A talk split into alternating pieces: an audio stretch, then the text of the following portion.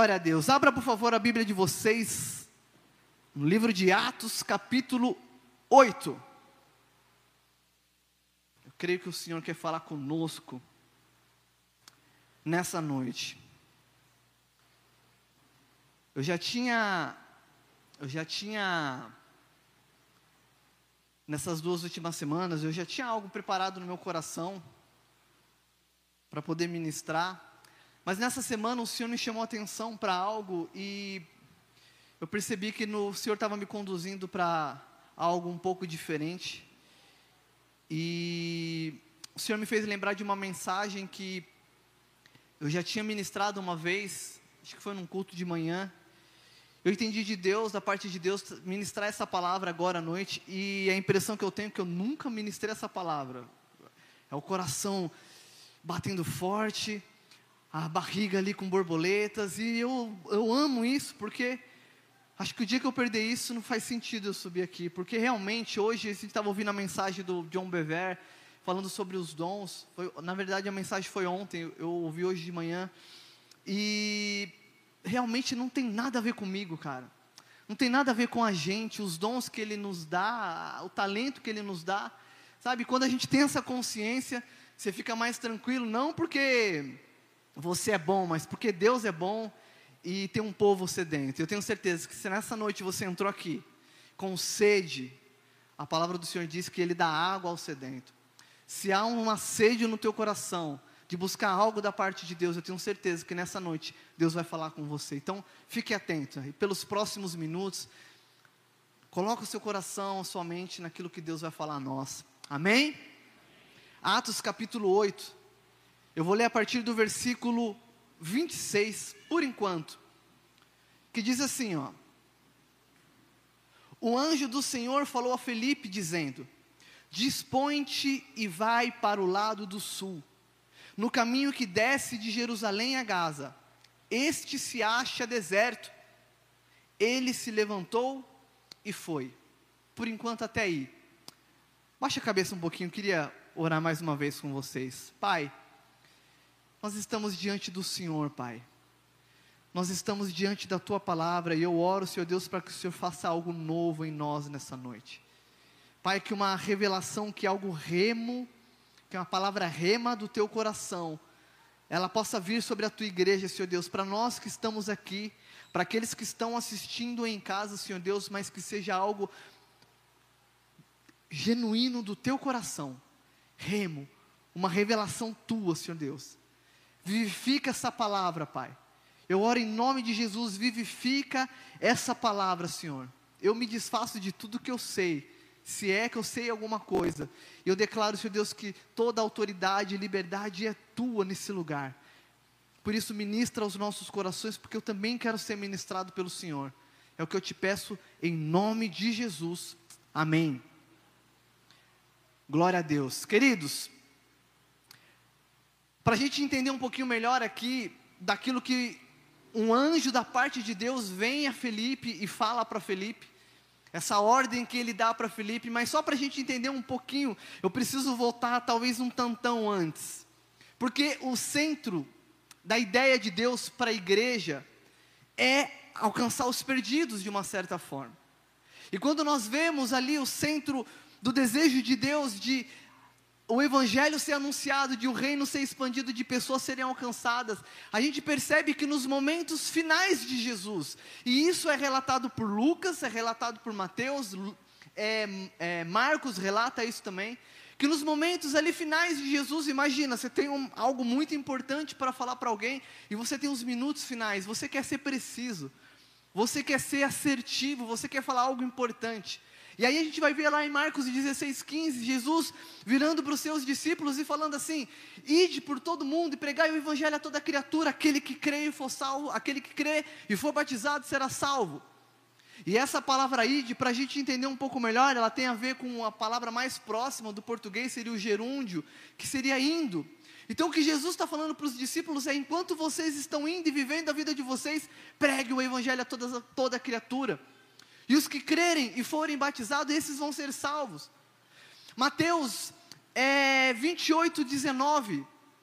28, 19 diz assim: Por, ide, portanto, por todas as nações, fazendo discípulos e batizando em nome do Pai, do Filho e do Espírito Santo. E você vê ali mais uma vez, no momento crucial, agora Mateus relatando a mesma situação, e Jesus falando: vocês precisam ir por todas as nações. E logo depois ele fala assim: ensinando a eles tudo que eu tenho ensinado a vocês. E ele conclui falando: eu estarei com vocês até a consumação dos séculos.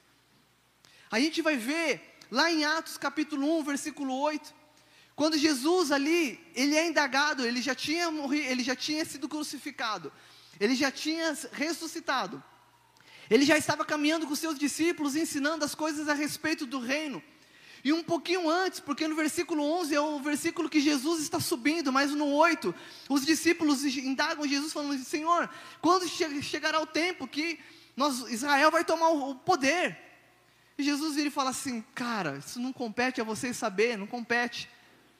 Mas vocês receberão poder quando o Espírito Santo vier sobre vocês. E aí vocês serão as minhas testemunhas em Jerusalém, na região da Judéia, Samaria e confins da terra. Então vocês entendem que nos momentos finais, a ordem que Jesus dá é sobre a expansão daquilo tudo que ele ensinou os discípulos durante os três anos e meio. É como se ele tivesse falado tudo que eu ensinei a vocês. E Mateus vai relatar isso.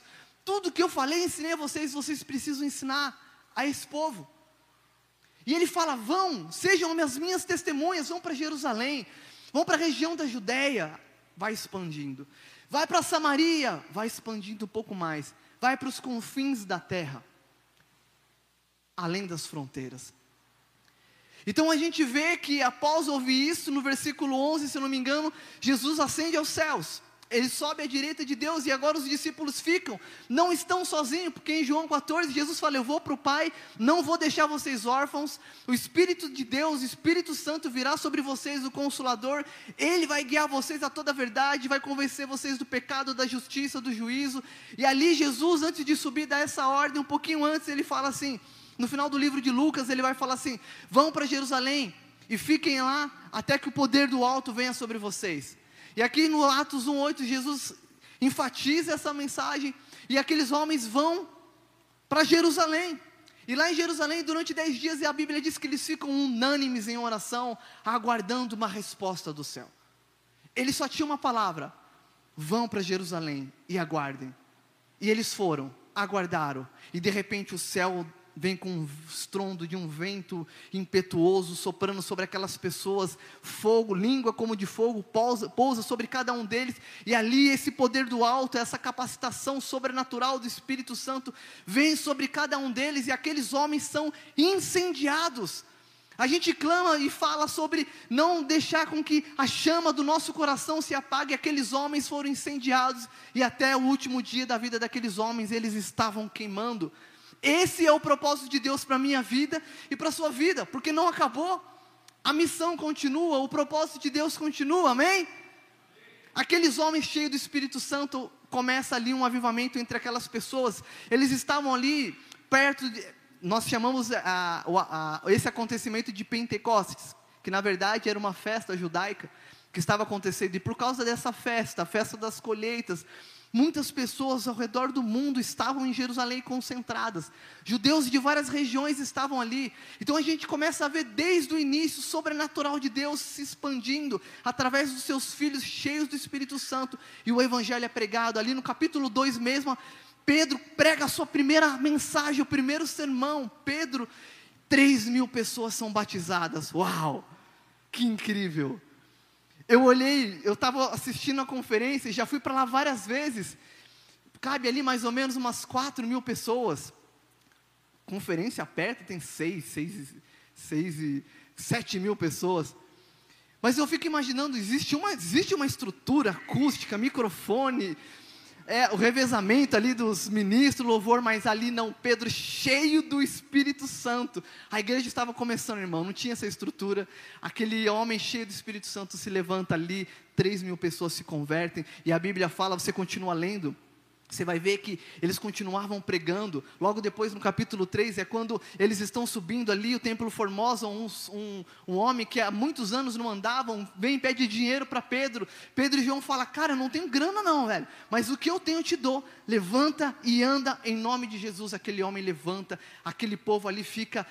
É, uriçado, começa um tumulto santo, aquelas pessoas, meu Deus, o que está acontecendo, o que, que, que, que é isso? E eles começam a olhar para Pedro de uma forma diferente, Pedro já vira, ei, ei, para, para, para, está tudo errado, não tem nada a ver comigo, vocês não estão entendendo, aquele homem que vocês gritaram crucifica, o mesmo Jesus de Nazaré, que os seus pais perseguiram, ele levantou esse homem, ele fez com que esse homem fosse curado, e ali ele aponta para Jesus, e ali os fariseus começam a ficar indignados, a perseguição começa a acontecer, e ali vai acontecendo, capítulo 4 eles são presos por causa disso, a igreja ali queimando em oração, eles são libertos de forma sobrenatural, e a igreja começa nesse contexto de avivamento.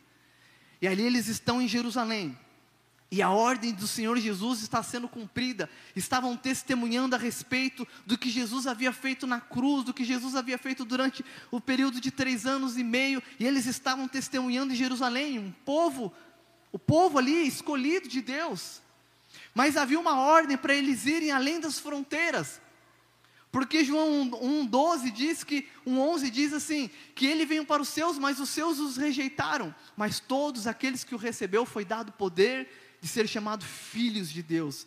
Então a gente entende esse anseio do Pai enviando seu filho para morrer pelos pecadores, para que todos que crescem nele fossem salvos. Mas para isso ele deu uma missão para a sua igreja, para mim e para você. Então a igreja ela está nesse contexto, avivamento, Jerusalém. E a igreja começou a crescer, gente. E aí o que, que os apóstolos fizeram? Vamos levantar os diáconos.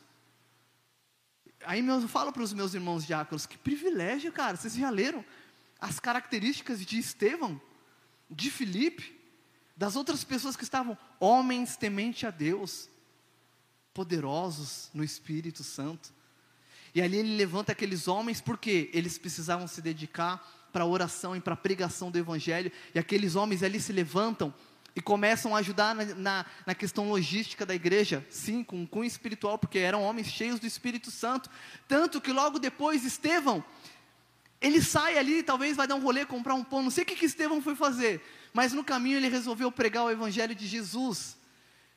E ali aquelas pessoas ficaram com muita raiva de Estevão, começaram, é, se indignaram, apedrejaram Estevão. Eu estou resumindo bastante. O sermão de Estevão é maravilhoso.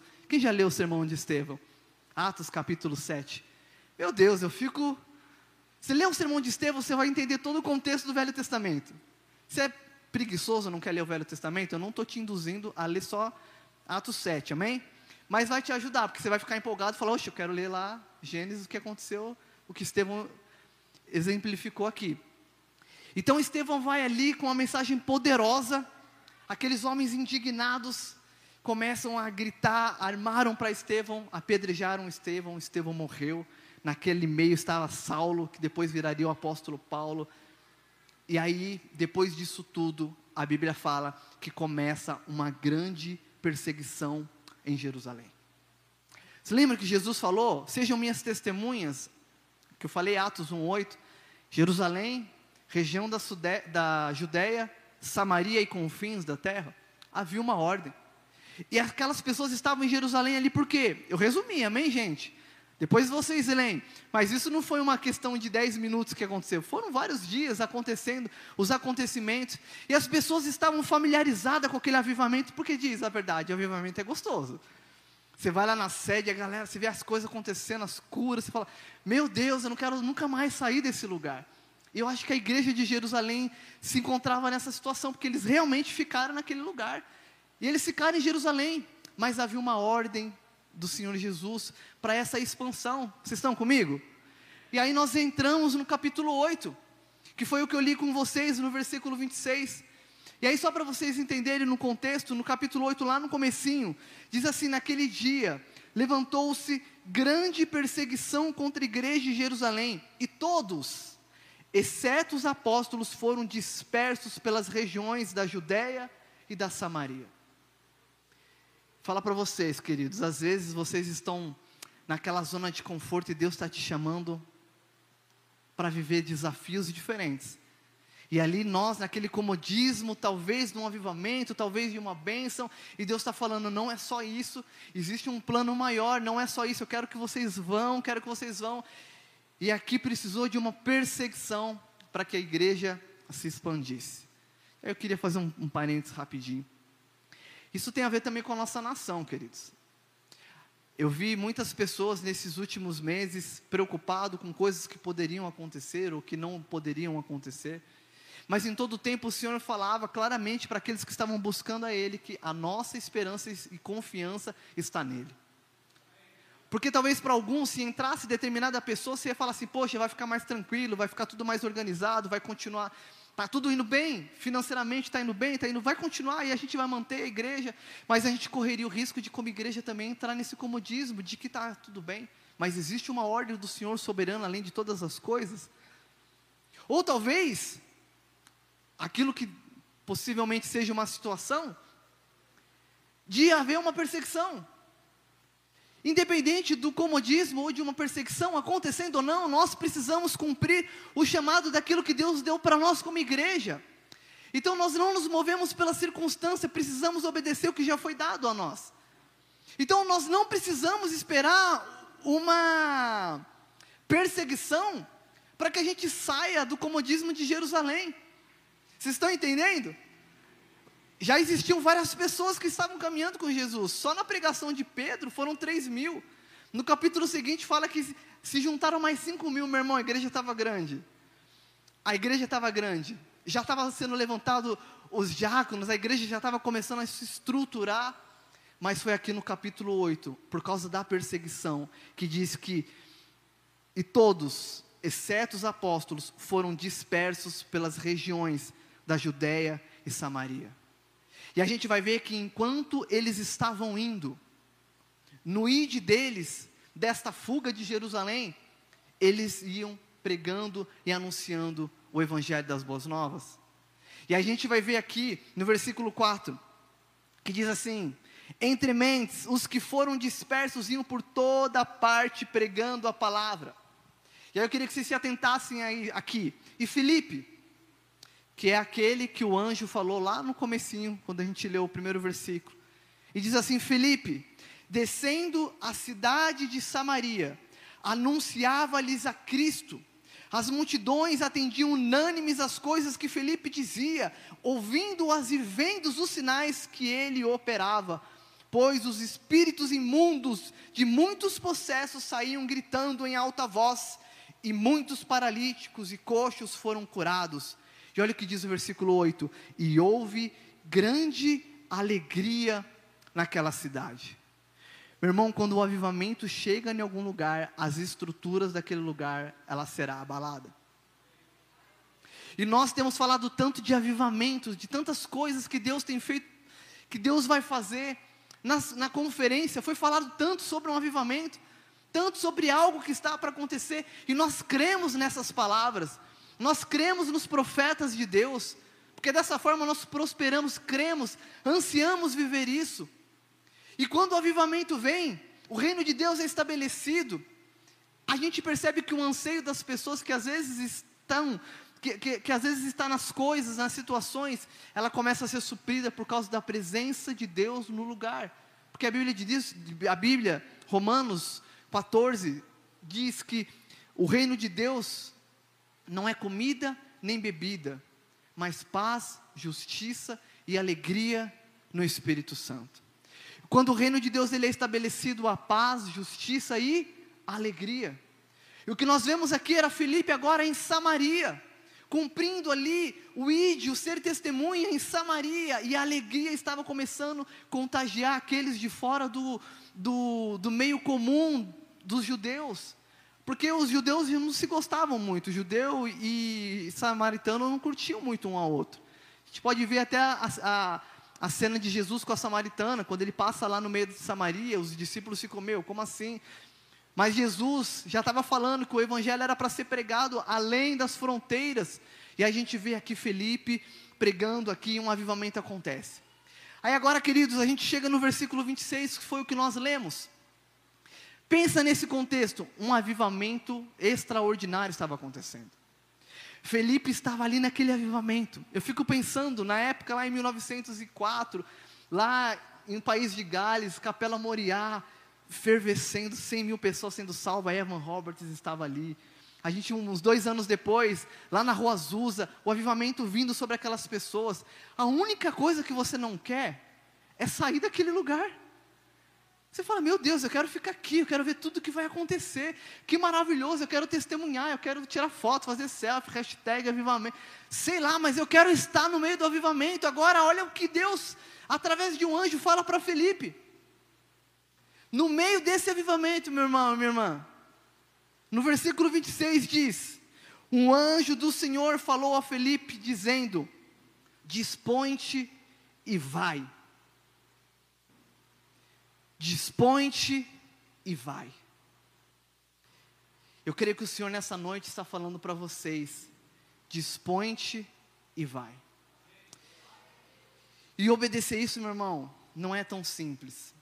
Porque se você for olhar, talvez para Felipe, ele teria todos os argumentos racionais para provar para Deus que o que fazia sentido era ele estar ali. Afinal de contas, Deus que mandou ele para lá. Deus, calma aí, o Senhor fez uma, tem uma perseguição lá em Jerusalém. Eu fugi, parei em Samaria, preguei o evangelho. Eu estou te obedecendo, não faz sentido. Ele teria todos os argumentos racionais, lógicos, para falar para Deus que não fazia sentido ele sair dali. Ao contrário, eu preciso permanecer. Pedro e João já tinham ido para lá, o evangelho já, as coisas já estavam começando a se ajustar, eles já tinham orado, as pessoas já tinham recebido o Espírito Santo. Mas a ordem do Senhor foi: dispõe-te e vai. E ele fala assim: ao lado do sul, no caminho que desce de Jerusalém a Gaza, este se acha deserto.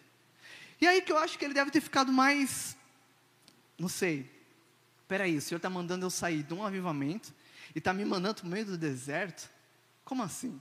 Esse caminho que o anjo indicou, ele ia ali para o sul da, da, do sul ali, para o sul de Jerusalém, para o caminho, ele era uma era região totalmente infrutífera, ou seja, era um deserto mesmo, não tinha nada, que ela se encontrava com a parte frutífera do Egito. Então ele tinha um longo caminho embaixo de, de sol, embaixo de sobre a areia, calor, simplesmente para obedecer a Deus. Se eles já estavam num avivamento, então dentro da questão lógica e racional da parte de Felipe, não fazia sentido. Eu quero dizer para vocês, querido, que muitas das vezes as coisas que Deus vai falar ao meu coração e ao seu coração, às vezes não vai ter tanto sentido assim, e o que você precisa fazer é obedecer. E o grande problema é que às vezes a gente tem a ordem, mas nós não temos o desfecho do que vai acontecer. Então você tem uma palavra de Deus, faça isso, faça aquilo. Deus te mandou para um lugar, te mandou para o outro, mas você não tem o desfecho. Você não sabe como que as coisas vão acabar, como que as coisas vão suceder. E por não ter o desfecho, muitas das vezes a gente desanima. Porque você fica preocupado, fala: "Meu Deus, o que vai acontecer para o deserto? Não faz sentido". E andar com Deus, meu irmão, minha irmã, é andar em fé. E a fé tem a ver com, às vezes, como diz aquela máxima, você dá passos enquanto Deus vai colocando no chão. E talvez por você não enxergar o desfecho daquela ordem, talvez você fica pensando assim: meu Deus, eu vou andar no escuro.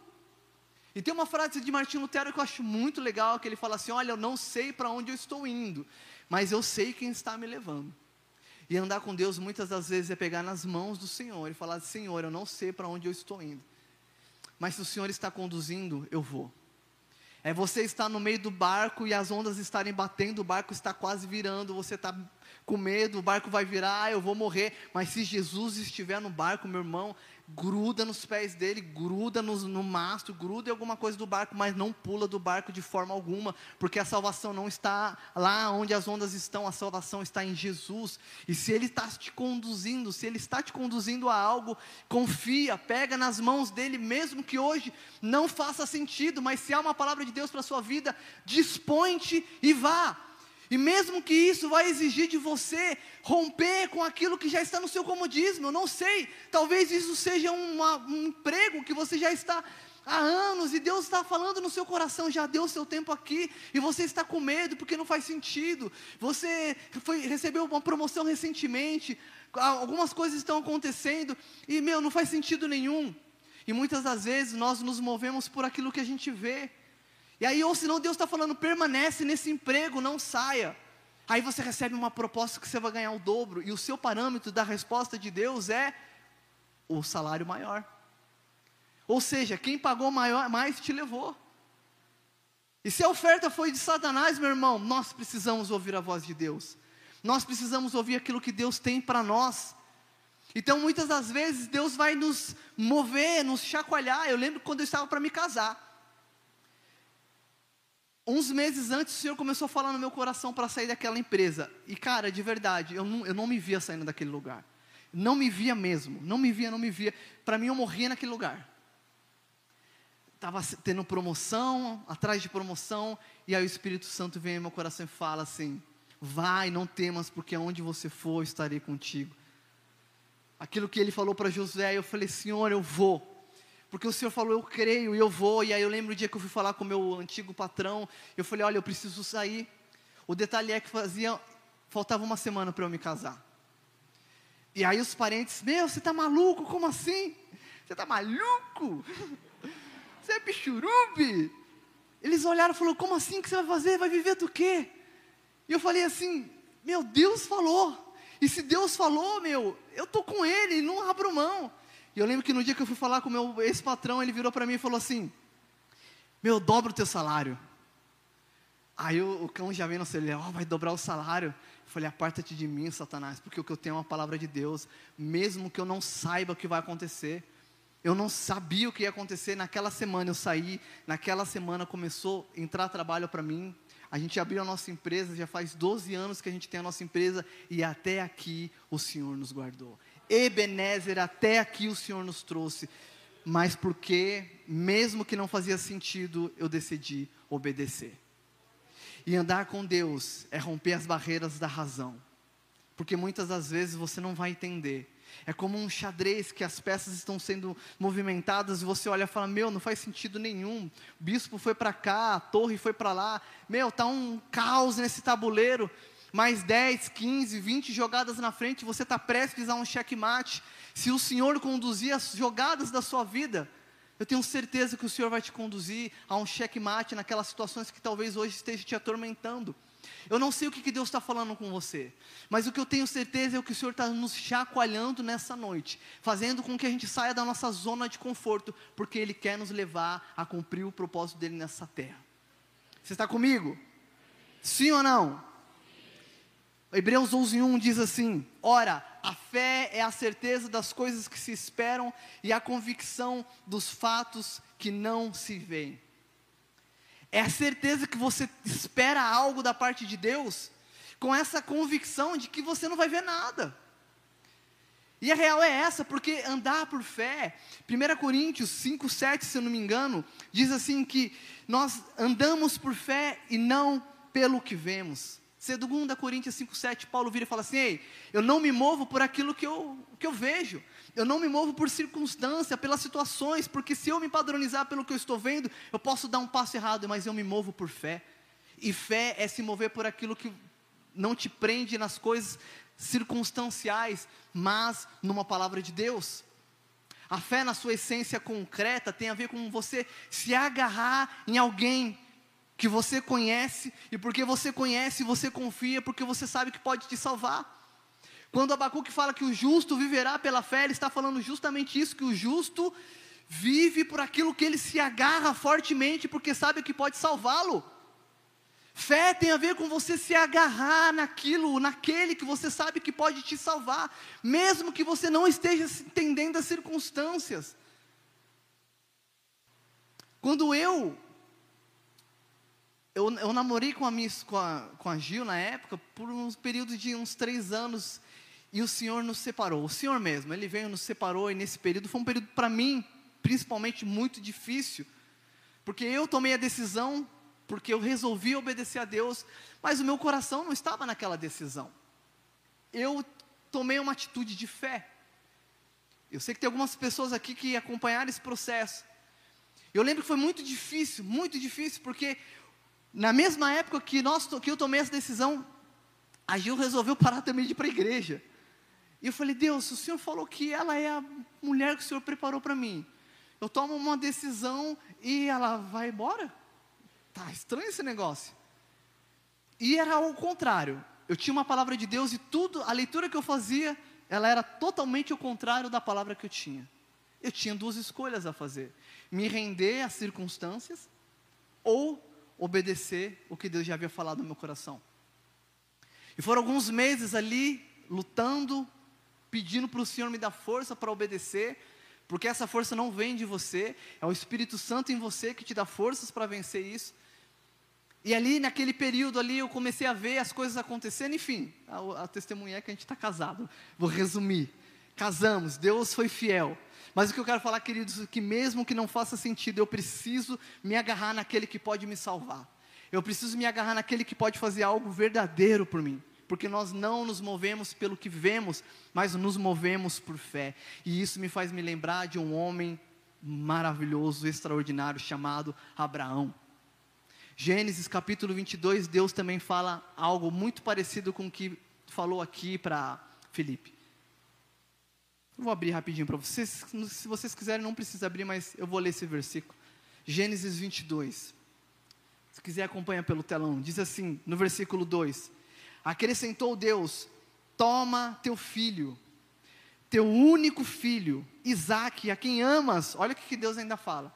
Toma o teu filho, o teu único filho, Isaque, a quem amas. Deus potencializou de uma forma de provação a Abraão, e ele fala assim: E vai-te à terra de Moriá, oferece-o ali em holocausto, sobre um dos montes que eu te mostrarei. Gente, pensa comigo, pensa o velho Abraão curtindo a bênção. Devia estar todo bobão. O filhinho nasceu, o filho da promessa, que alegria. No versículo, no capítulo 16 de Gênesis, Deus fez uma promessa para Abraão e ele falou assim: Olha, você vai ser pai de multidões, da tua descendência sairão várias pessoas.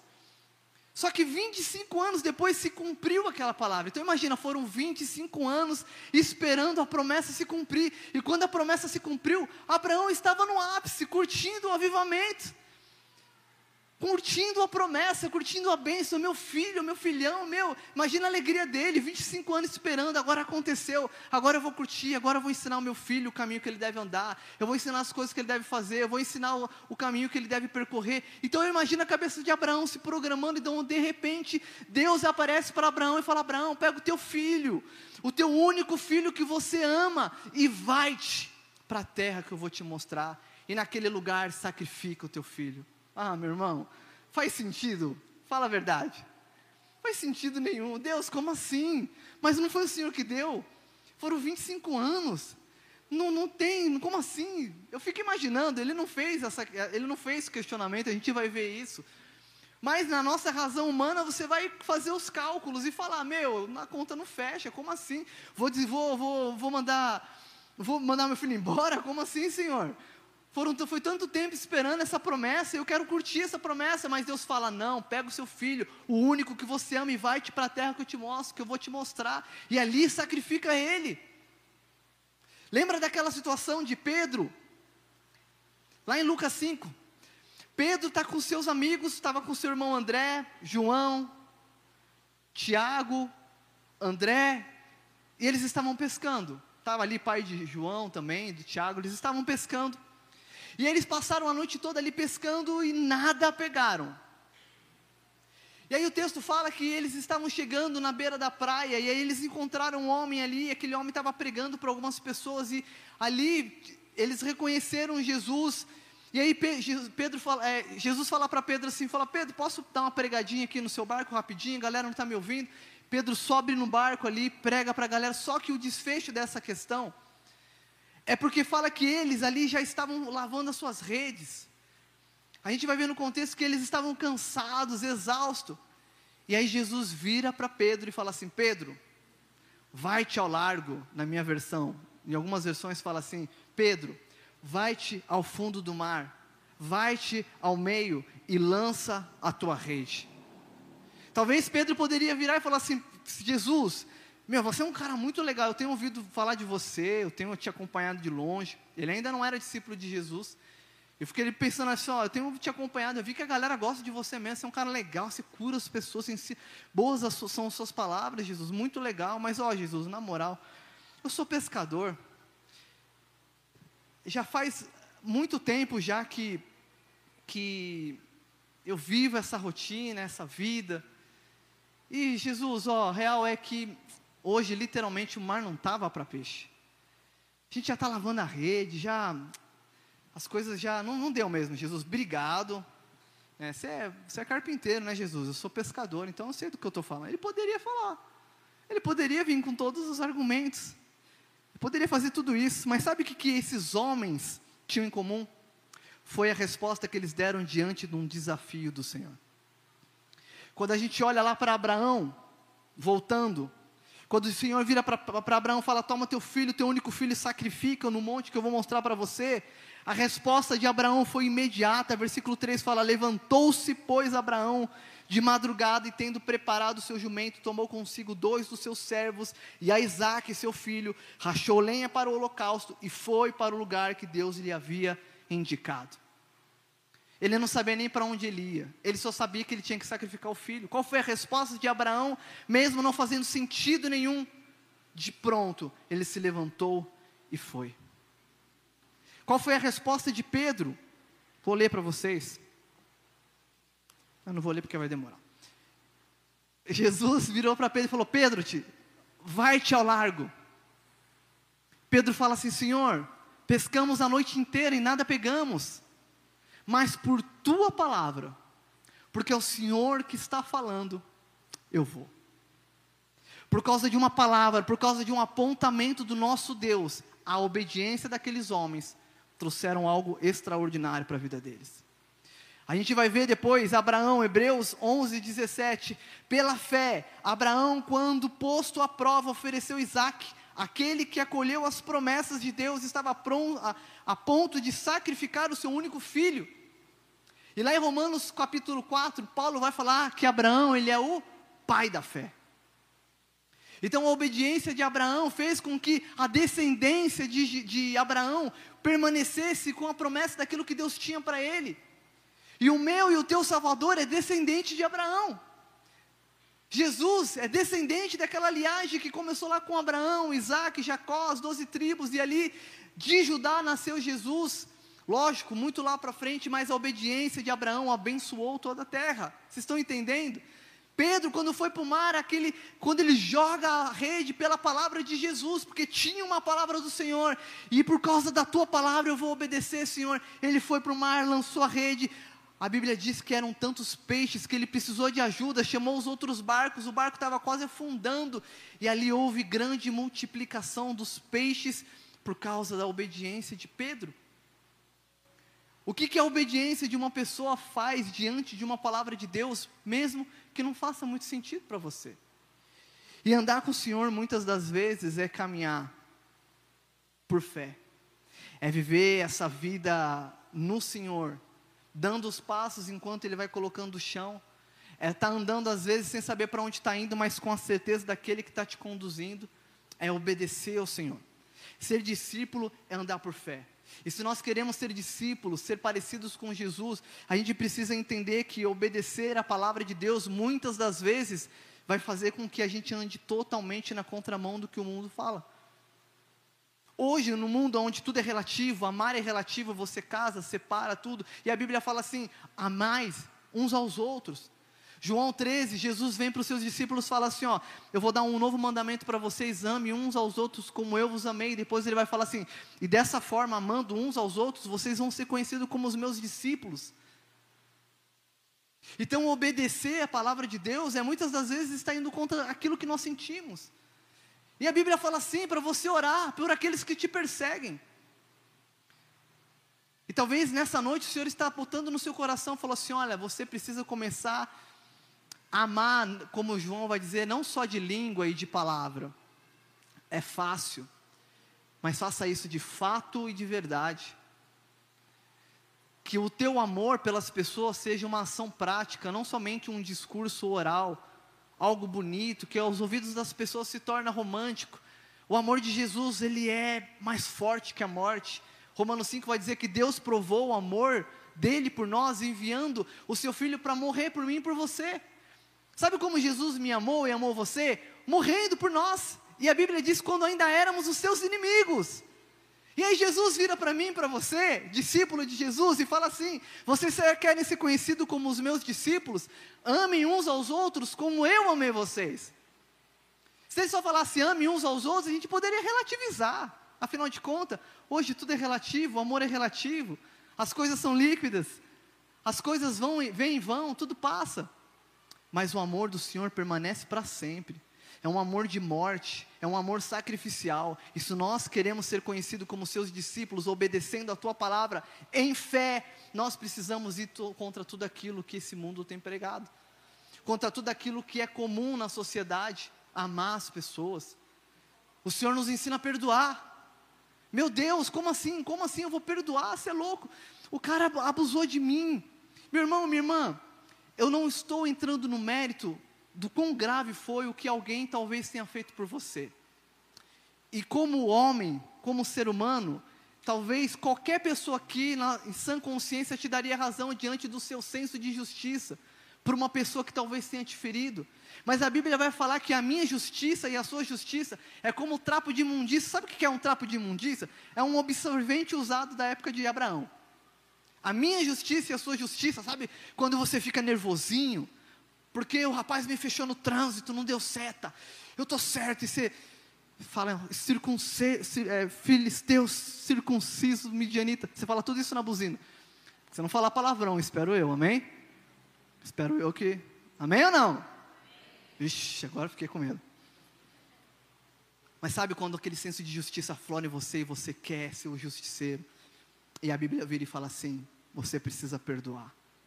Aí Jesus vai e fala assim: Ó, eu vou ensinar vocês a orar então. Aí a oração que ele nos ensinou, que a gente chama de Pai Nosso, a oração sacerdotal, ele fala assim: num certo momento ele vira e fala assim: Ó, perdoa as suas dívidas, assim como eu perdoo as dívidas de vocês. Perdoa as suas ofensas, aqueles que te ofenderam, perdoa, assim como eu perdoei a ofensa de vocês. Andar por fé, meu irmão, isso é fé. Obedecer é uma atitude simples de fé. Você não vai acordar com um coração alegre, disposto a perdoar alguém que um dia te feriu. Mas se você confia naquele que te chamou, você fala: Senhor, o Senhor me chama a perdoar, o Senhor me chama a amar, mesmo que não faça sentido, mesmo que na minha razão o meu coração esteja ferido, mas eu tomo uma decisão, esse ato de fé, eu me agarro no Senhor, porque eu sei que até aqui o Senhor tem me trazido, e nesse ato de fé eu confio em Ti, eu perdoo, eu vou amar, meu irmão, eu tenho certeza, eu tenho certeza absoluta. Olha, eu rasgo a minha Bíblia se o Senhor não vai começar a trabalhar no seu coração. Se a sua decisão, esse ato de fé for algo genuíno dentro de você. Dentro de você. Quando o Senhor nos chama a se santificar, quando o Senhor fala, é, 1 Pedro 1,16, ele diz assim: ó, sede santos, porque eu sou santo. E aí a gente olha para o mundo, a gente liga a TV, promiscuidade, corrupção, o mundo num caos moral. E a Bíblia vira e fala assim: seja santos, porque eu sou santo. E você fala, meu Deus, como que eu vou viver isso? É um ato de fé, meu irmão. Você quer ser discípulo de Jesus, você precisa dar um passo de fé. Mesmo que nada faça sentido, mesmo, mesmo que as coisas pareçam estar distantes de você, creia no que Deus tem para você e obedeça, porque obedecer a Deus é cumprir os propósitos de Deus, não só naquilo que Ele tem feito para você, mas são os propósitos que Ele tem feito para o mundo. Olha comigo aqui, volta lá comigo em Atos, para a gente finalizar. Versículo 26. Um anjo do Senhor falou a Felipe, dizendo: Dispõe-te e vai para o lado sul, no caminho que desce de Jerusalém a Gaza. Este se acha deserto. E aí o texto continua falando: ele se levantou e foi. Nós precisamos parar de negociar com aquilo que Deus já tem mandado a gente fazer. É nessa negociação que a gente perde o rumo, meu irmão. Você começa a negociar, você começa a dar vazão para o teu coração, para os desejos dos teus olhos, para a tua carne, quando você viu, você já se rendeu para tudo aquilo. Mas que nós sejamos como esse homem, como Abraão. Pega o teu filho, sacrifica, levantou, pegou o filho e foi. Pedro, vai, volta, volta a pescar, joga o um mar, mesmo que não tenha pego peixe. Pedro, com a tua rede, falou: Por tua palavra eu vou. Felipe, vai, sai desse avivamento e vai para o deserto. Ele se levantou e foi. E o que o Senhor está falando para você, meu irmão, e para mim nessa noite é: dispõe-te e vai. E nós precisamos ser pronto a obedecer ao Senhor. Porque dentro dessa nossa obediência existe um plano central de Deus, que nós já lemos lá no comecinho. O propósito de Deus para a humanidade, salvar as pessoas, é o plano macro, é aquilo que Deus está fazendo. Mas dentro do plano macro, existe o plano personalizado, que é aquilo que Deus vai fazer no caminho comigo e com você. Que são os planos micros dentro do macro. Estão tá entendendo? Estou me fazendo. Dá, dá para entender o que eu estou falando? E a obediência ao Senhor, mesmo que não faça sentido e seja pequena, esse ato de obediência tem a ver com algo muito maior. Tem a ver com algo muito maior do que aquilo que você possa imaginar. Obedecer te leva a viver os propósitos de Deus, não só nos micros, mas nos macros também. E aí olha o que, que diz no versículo 27: Eis que um etíope eunuco alto oficial de Candace, rainha dos etíopes, o qual era superintendente de todo o seu tesouro, que viera adorar em Jerusalém, estava de volta e, assentando-se no seu carro, vinha lendo o profeta Isaías. Então, disse o Espírito a Felipe: aproxima-te desse carro e acompanha-o. Correndo Felipe, ouviu ler o profeta Isaías e perguntou: Compreendes o que vens lendo? Agora pense, queridos, Felipe foi, não sabia para onde ia. Só que no meio do caminho, porque Deus já sabia. Aquele homem que, se você pegar, ele era da Etiópia. O caminho que eles faziam era mais ou menos um período de três meses. Ele saía da Etiópia, provavelmente era um, um, alguém que tinha se convertido ao judaísmo. Ele saía da Etiópia e ia até Jerusalém. Imagina, três meses para ir. As festividades duravam mais ou menos ali uns alguns meses e mais três meses para voltar. Ele gastava praticamente um ano todo, ou sei lá, pelo menos um terço, dois terços da, do seu ano para poder adorar o Senhor, só que naquele dia. Justamente naquele dia, um homem resolveu obedecer ao Senhor. E aquele caminho que aparentemente para aquele eunuco estava deserto e não tinha assim, e não tinha nada de novidade. Aquele homem que obedeceu ao Senhor estava ali naquele caminho porque ele se dispôs aí e ele foi. E o texto diz que quando ele viu aquele carruagem, aquela carruagem passando, o Espírito Santo falou a Felipe: vai até aquele lugar, vai lá, vai lá, Felipe. Isso mostra para mim, meu irmão, que mesmo que a gente não tenha consciência do desfecho da promessa de Deus, a gente precisa entender que quando nós damos passos e Deus vai colocando no chão, a revelação vai sendo, ela é progressiva. A revelação ela é progressiva, enquanto você está indo, Deus vai revelando o propósito. Então, até então que ele não sabia nada, de repente tem um carro. E até então ele viu um carro, não sabia o que ia fazer, de repente o Espírito Santo fala: vai lá, vai até ele. Quando ele chega naquele carro, aquele homem estava lendo Isaías, o profeta messiânico do Velho Testamento, e justamente aquele texto que apontava para Jesus. E aquele homem ali lendo, Felipe ouve e ele pergunta: Você entende o que você está lendo? E aí olha o que, que diz, no versículo 31. Ele respondeu: Como poderei entender se alguém não me explicar? E convidou Felipe a subir e a sentar-se junto a ele. Ora, a passagem da escritura que estava lendo era esta: Foi levado como ovelha ao matadouro e como um cordeiro mudo perante o seu tosqueador. Assim ele não abriu a boca, e na sua humilhação lhe negaram justiça. Quem lhe poderá descrever a geração? Porque da terra a sua vida é tirada.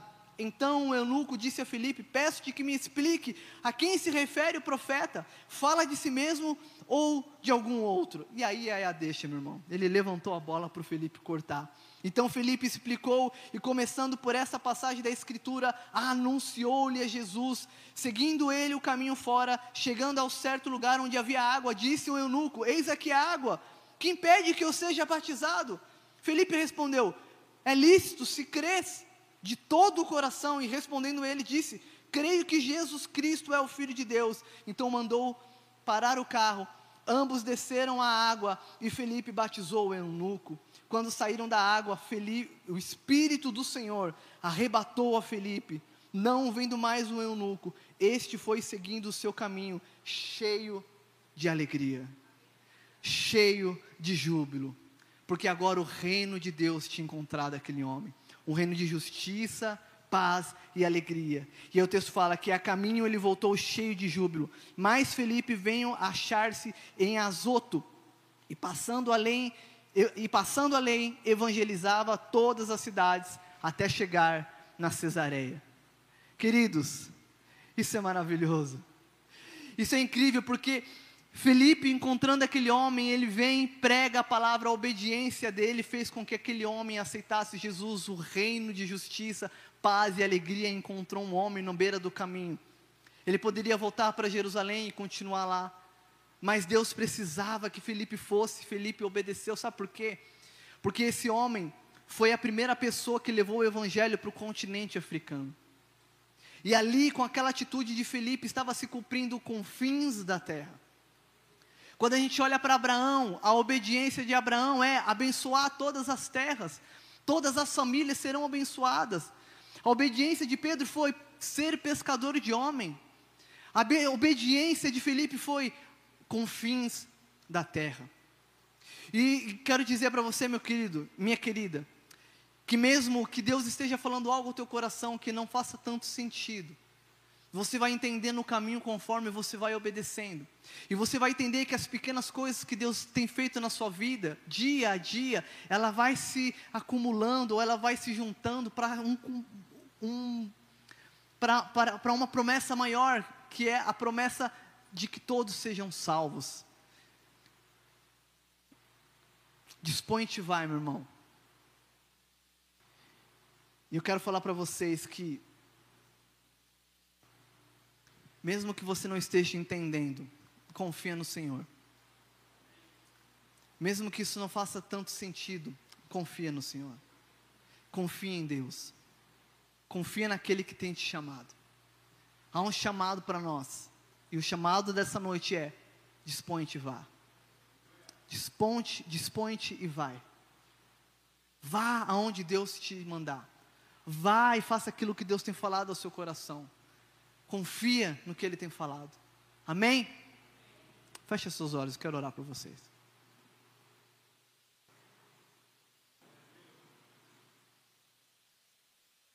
Pai, nessa noite eu quero te agradecer, Senhor. Porque eu sei que o Seu Espírito Santo está nesse lugar e o Senhor está falando aos nossos corações. E talvez, Senhor Deus, existem circunstâncias que a gente já sabe que tem que tomar. Existem atitudes que a gente já sabe que precisa ser tomadas. E a única coisa que nós precisamos nessa noite é um passo de fé, confiar no Senhor e tomar essa atitude. Talvez você esteja aqui, você está num relacionamento, um namorado, uma namorada, você que não casou ainda, mas o seu coração já não está mais nisso. Você tem se sentido perturbado com a possibilidade de ficar perto da pessoa, não te faz mais bem. Ou talvez é um amor, uma, um sentimento que parece amor, mas ele só te destrói. E você entrou dentro de um looping, de, de, de, de caos emocional dentro de você por pensar nesse relacionamento. O Senhor está te chamando a tomar uma atitude nessa noite. A sair da sua zona de conforto por mais que isso aparentemente vá te doer, por mais que aparentemente isso vai te tirar o chão, eu quero te falar: se você estiver de mãos dadas com o Senhor, você não vai tropeçar. Se você estiver de mãos dadas com o Senhor, Ele vai te guiar a toda a verdade. Confia no Senhor. Confia no Senhor. Confia no Senhor. Você que nessa noite está aqui, talvez precisa tomar uma decisão para a sua vida. E você entrou aqui meio que sem saber o que fazer, cansado da sua vida. E hoje o Senhor está falando assim: meu, abre mão da sua vida, no sentido de tudo aquilo que você construiu até aqui, que você acha que isso foi bom. mas você tem um vazio existencial dentro de você. O Senhor está te chamando nessa noite a se dispor e a recebê-lo como Salvador da vida dele. Se você está nessa noite aqui, talvez nunca fez uma oração confessando Jesus como teu Salvador. A Bíblia diz que se nós confessarmos Jesus diante dos homens, Ele confessará sobre nós diante de Deus. E essa é uma noite oportuna de você receber Ele como teu Salvador. Se você receber Ele como aquele que fez algo por você, e de você aplicar tua fé e tua confiança em Jesus, que morreu por você, meu irmão, e minha irmã.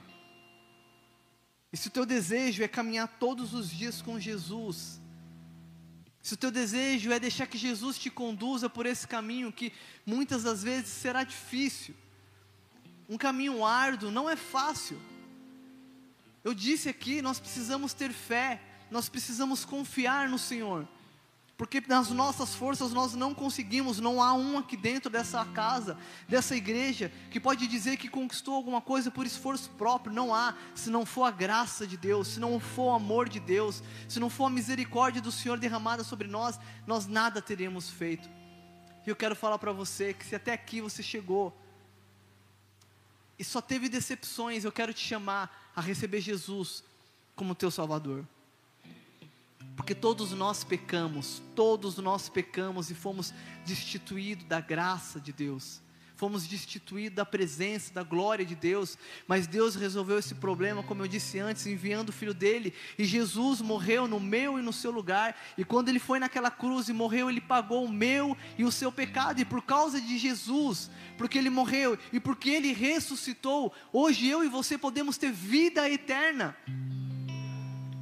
E no percurso de nós alcançarmos essa vida eterna, essa grande promessa que Deus deu para todos os seus filhos, nós temos uma vida, uma corrida e uma caminhada que Deus propôs para mim e para você a ser corrida, e muitas das vezes será difícil. Mas se nós mantermos os nossos olhos fixos no Autor e Consumador da nossa fé, Hebreus 12 vai dizer que Jesus, ele suportou toda a vergonha na cruz, para que eu e você não desanimássemos no caminho.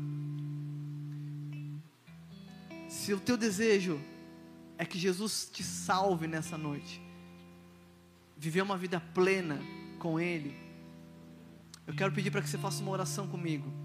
É tão simples, gente. Meu irmão, minha irmã, é tão simples. O que Jesus fez na cruz foi algo tão forte, tão estrondoso, mas receber isso é um ato tão simples. E só depende de você recebê-lo. E se é o desejo do teu coração receber Jesus como teu Salvador, eu quero te pedir que no seu lugar você faça uma oração comigo. Eu vou pedir para que para que toda a igreja faça essa oração comigo. Talvez para você ficar um pouco mais confortável, mas faça isso de todo o teu coração. De todo o teu entendimento. Você era um pecador, uma pecadora pastor Gisiel pregou na quinta que nós fomos transportados do reino das trevas para o reino do seu filho amado. Jesus está te tirando das trevas, dessa vida de treva, dessa vida de escuridão, e Ele quer te trazer para uma vida plena. Faça essa oração comigo, de todo o teu coração.